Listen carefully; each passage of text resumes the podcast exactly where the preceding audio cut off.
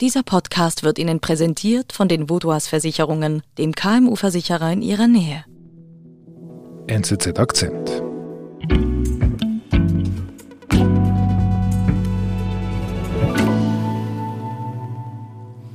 Ich bin Ulrich Schwerin, Redakteur bei der NZZ für den Nahen Osten und speziell zuständig für Iran, Türkei und Syrien. Heute sprechen wir über den Iran und äh, ich kann mich gar nicht an eine Zeit erinnern, wo es mal nicht um den Iran und die Spannungen mit Israel ging. Ich habe das Gefühl, das ist eine, eine Ewigkeit, seit es diese Spannungen gibt. Ist es eigentlich möglich zu erklären, worum es bei diesen Spannungen eigentlich geht? Tatsächlich reicht dieser Konflikt sehr weit zurück, also bis zur iranischen Revolution 1979. Und im Grunde geht es dabei um die Legitimität Israels als jüdischer Staat im Nahen Osten. Also die Islamische Republik hat diese Legitimität eben niemals anerkannt und ist nicht bereit bis heute eigentlich die Existenz Israels als jüdischer Staat anzuerkennen. Und daher fühlt sich Israel bedroht und sieht es als Gefahr. Aber einen offenen, erklärten Krieg gab es nie. Einen offenen, erklärten Krieg gab es nie, aber es gibt einen unerklärten Krieg, der seit vielen Jahren inzwischen dauert. Es gibt einen sogenannten Schattenkrieg zwischen Iran und Israel. Ein Krieg, der schon seit einiger Zeit tobt, abseits der Öffentlichkeit. Jetzt lüftet sich langsam der Schleier. Es ist nicht ganz klar, wann dieser Schattenkrieg begann. Lange gab es dafür nur Indizien. So gab es im Oktober 2019 einen Vorfall im Roten Meer, am Morgen des 11.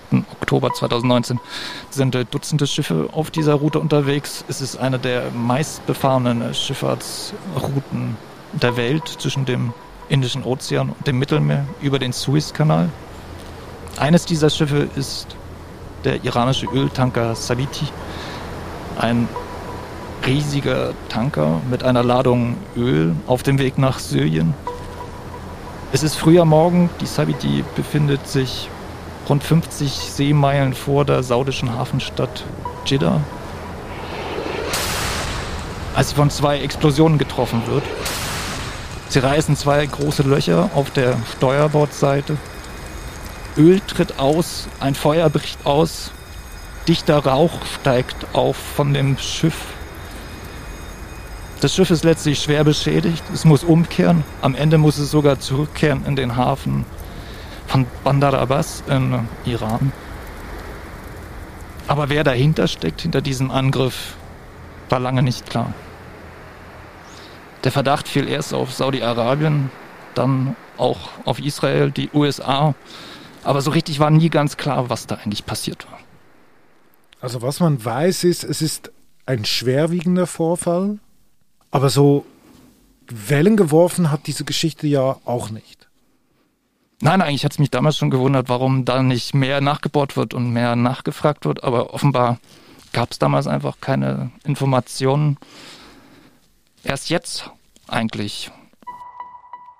Jetzt im März gab es zwei Berichte in Zeitungen, erst im Wall Street Journal, dass es eigentlich seit Jahren schon israelische Angriffe auf iranische Schiffe gibt, Tanker und Frachter.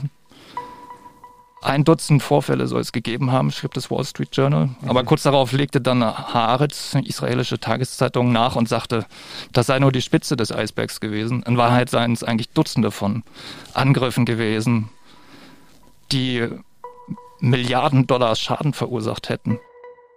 Aber vieles bleibt im Verborgenen weder wann noch wie noch wo diese ganzen Attacken stattgefunden haben. Also es ist ein Schattenkrieg, der nicht richtig öffentlich stattfindet.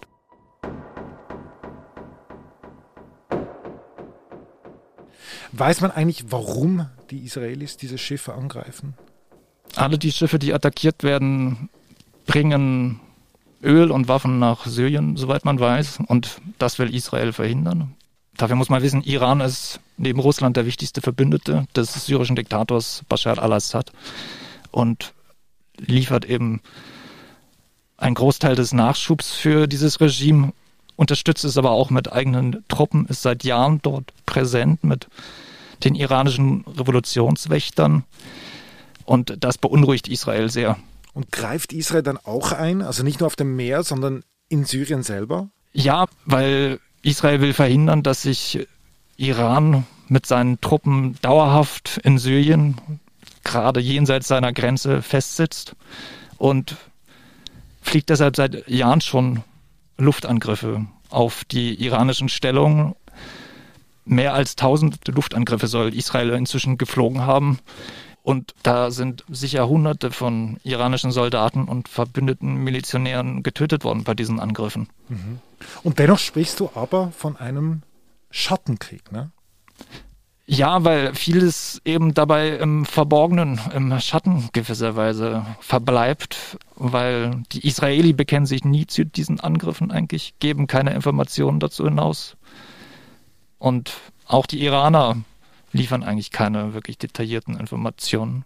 Wäre es denn nicht einfacher, dann einfach den, den Krieg zu erklären? Also warum findet da nicht einfach ein offizieller Krieg statt?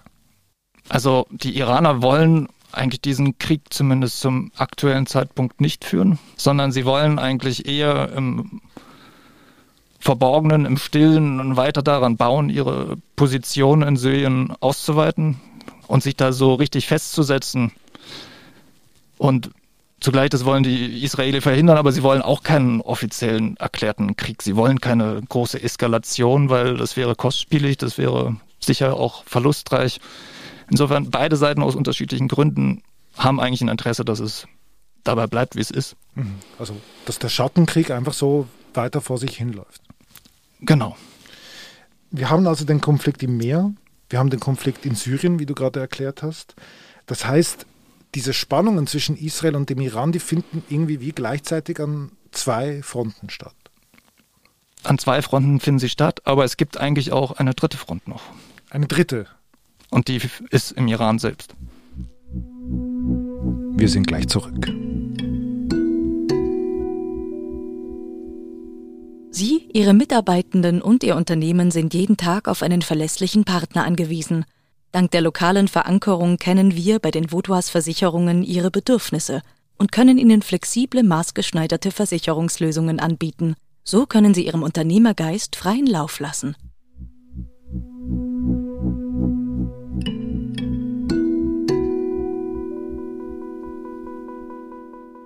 Guten Morgen. Sabotageakt in Iran, in der wichtigsten Atomanlage seit Breaking news. CNN is learning more about an incident which caused a blackout at an Iranian nuclear facility. According to Iran's Atomic Energy Organization, der Chef der iranischen Atombehörde sprach von Terrorismus. Den Zwischenfall Nuklearterrorismus. Sein Land behalte sich vor, gegen die Täter vorzugehen. Wen er damit meinte, sagte der iranische Spitzenbeamte nicht. Das, was wir da gerade eben gehört haben, das sind Ereignisse, die noch gar nicht lange her sind. Was ist da in Natanz passiert vor einigen Tagen? In der Urananreicherungsanlage von Natanz hat sich eine schwere Explosion ereignet und es wird vermutet, dass israelische Agenten diese Anlage angegriffen haben. Auch da weiß man nicht ganz genau, was passiert ist, aber was man aus dem Iran bisher erfahren hat, deutet schon darauf hin, dass es da eine erhebliche Explosion und auch erhebliche Schäden gab. Also es geht so weit, dass der Sprecher der Atomenergiebehörde bei einer Besichtigung der getroffenen Anlage in ein Loch gefallen ist und sich dabei schwer verletzt hat. Das heißt, er soll mehrere Meter tief gefallen sein. Also ganz offensichtlich gibt es da wirklich massive Fäden. Mhm. Weiß man denn überhaupt, was die Iraner wirklich wollen in Natanz? Ist das gesichert? Also offiziell geht es da um die Anreicherung für Uran zu zivilen Zwecken, sagen die. Daran gibt es seit Jahren Zweifel, ob das wirklich allein zivilen Zwecken dient. Der Punkt bei der Urananreicherung ist nun mal, dass es allerdings sowohl zu zivilen wie militärischen Zwecken dienen kann. Insofern die Tatsache allein, dass da Uran angereichert wird, erklärt erstmal gar nichts. Allerdings sagt der Westen eben die Tatsache, dass diese Anlage tief in einem Felsen gebaut worden ist und auch lange nicht öffentlich erklärt wurde, deutet darauf hin, dass da etwas Illegales passiert. Jetzt hast du vorher gesagt, also wir sprechen hier über eine dritte Front. Nach dem Meer, Syrien, eine dritte Front. Das bedeutet also, Natanz ist kein Einzelfall? Nein, Natanz war kein Einzelfall, sondern es gab da in den letzten Jahren viele ähnliche Vorfälle. Also angefangen davon, dass im vergangenen November der iranische Atomphysiker Mohsen Fakhrizadeh, der als Vater des iranischen Atomprogramms gilt, ermordet worden ist in der Nähe von Teheran. Und auch davor gab es schon ähnliche Vorfälle, so insbesondere den Cyberangriff mit dem Virus Stuxnex auf Natanz, wo 2010 viele Zentrifugen zerstört wurden, wo man vermutet, dass es eine gemeinsame Operation der Israelis und Amerikaner war. Mhm. Und in dieser Zeit gab es auch eine ganze Reihe von Morden an Atomforschern, wo man auch letztlich nie richtig geklärt hat, wer dahinter steckt. Iraner sagen, das war der Mossad zusammen mit iranischen Dissidenten. Insofern, diese verdeckte Kampagne gegen das iranische Atomprogramm läuft schon seit vielen Jahren. Mhm. Kann man sagen, warum gerade jetzt, also dieser jüngste Vorfall, warum der gerade jetzt stattgefunden hat? Es wird vermutet, dass es im direkten Zusammenhang steht mit den äh, Verhandlungen, die vergangene Woche in Wien begonnen haben. Dabei geht es darum, zwischen Iranern und Amerikanern eine Einigung über eine Rückkehr zum Atomabkommen von 2015 zu finden. Donald Trump hatte das Abkommen im Mai 2018 einseitig aufgekündigt und scharfe Sanktionen wieder verhängt gegen Iran. Nun fordert Iran, dass der neue Präsident Joe Biden diese Sanktionen aufhebt und dafür würde Iran sich wieder auch an die ganzen Regeln des Atomabkommens halten. Mhm. Aber jetzt sprichst du gerade von den Amerikanern und den Iranern. Was haben die jetzt nochmals? Was hat das jetzt mit den Israelis zu tun, dass sie gerade jetzt Natanz angreifen? Der israelische Ministerpräsident Benjamin Netanyahu ist immer schon ein Gegner des Atomabkommens gewesen, weil er das für den falschen Weg hält und meint, dass eigentlich das Atomprogramm nicht verhindert, sondern eigentlich erst richtig ebnet. So. Mhm. Und deshalb war er immer dagegen und hat den Ausstieg von Donald Trump aus dem Abkommen begrüßt und möchte jetzt auch verhindern, dass die Amerikaner wieder zurückkehren. Mhm. Also, also es war quasi wie eine Art äh, Willkommensgruß zu den Verhandlungen in, in, in Wien. Ja, wenn man das so sagen will, ja. Im Endeffekt geht es eben darum, diese Verhandlungen zu torpedieren. Mhm. Und geht die Rechnung auf?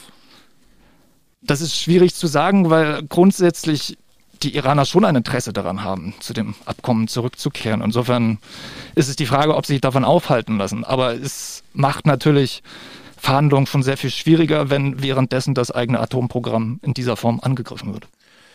Also, eine knifflige Situation, Verhandlungen in Wien und gleichzeitig, und das war für mich echt eine Überraschung, dieser Drei-Fronten-Krieg oder eigentlich muss man ja sagen, Drei-Fronten-Schattenkrieg. Und nach deinen Ausführungen, Ulrich, gehe ich mal davon aus, dass dieser Schattenkrieg so weitergeht. Ja, ich denke, dieser Schattenkrieg würde weitergehen.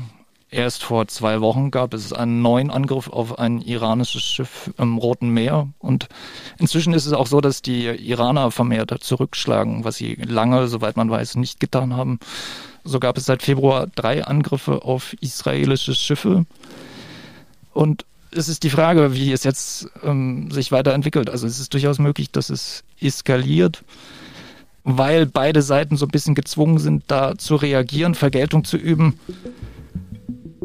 Zugleich haben sie eigentlich auch kein Interesse daran, dass es komplett aus dem Ruder läuft, aber man muss davon ausgehen, dass dieser Krieg nicht zu Ende ist. Also im Krieg, es ist ein Krieg. Ja, man kann, glaube ich, schon von einer Art Krieg sprechen.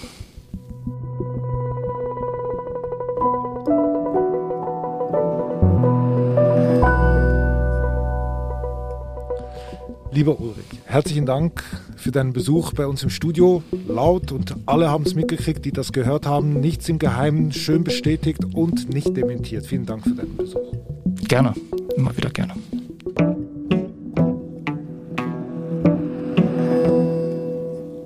Das war unser Akzent. Ich bin David Vogel. Bis bald.